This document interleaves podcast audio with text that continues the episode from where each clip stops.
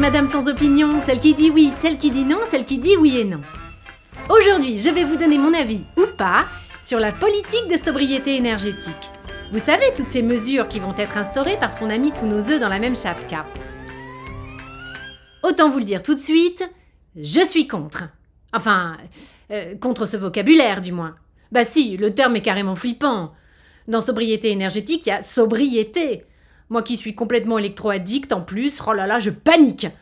Mais comment ça va se passer? Il va y avoir des cures de désintox pour arrêter les bains chauds et le pain grillé?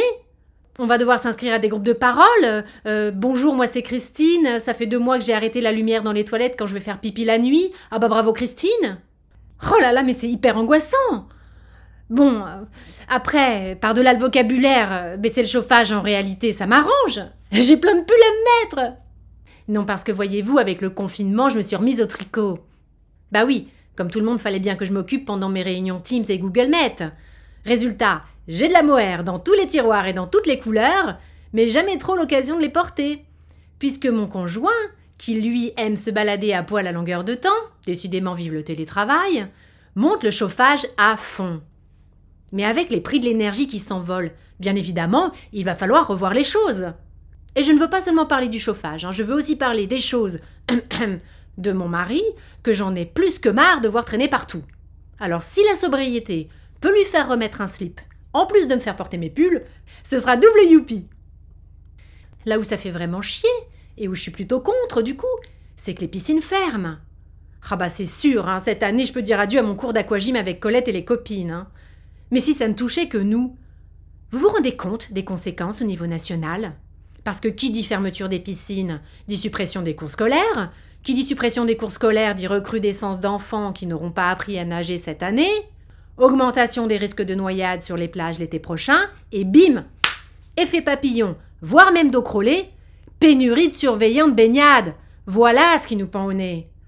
Alors vous me direz, ça en fait un métier d'avenir, hein Tu veux réussir, mon fils? T'as qu'à faire alerte à Malibu. En plus, avec la montée des eaux, tu cumules tes chances de réussite professionnelle. Oh Malibu, ça me fait penser cocktail, vodka, et ça me ramène à Vladimir Poutine.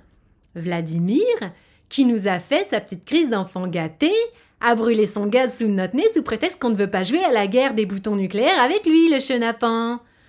Genre je vous emmerde, il se pose là, hein On dirait une évolution Pokémon maléfique de Gainsbourg brûlant son billet de 500 balles sur le plateau de 7 sur 7. Mais d'un autre côté, qu'est-ce qu'on est allé se mettre à dos cette auto d'affaires d'hydrocarbures aussi? On n'a pas été très très malin d'ouvrir sur l'Ukraine, hein, enfin de l'entr'ouvrir. Quand ça fait des années qu'on turlute quelqu'un pour garder ses faveurs et qu'un jour on commence à dire Ah bah non, pas comme ça, bah si oui d'accord, mais pas là. Mais il faut pas s'étonner que le turluté vous coupe les vivres. Comment vous croyez que je fais avec Jean-Claude, moi? Bah je le turlute consciencieusement, quand il veut que je le turlute. Et comme ça j'ai la paix. Hein. C'est simple, mais efficace. En plus, comme il n'a pas de slip, je gagne du temps. Ah, bon bah, euh, sur ce, je vous laisse voir euh, si je suis d'accord, pas d'accord. Euh. moi j'avoue que je sais pas trop, mais faut que j'y aille, j'ai du tri à faire dans mes pulls.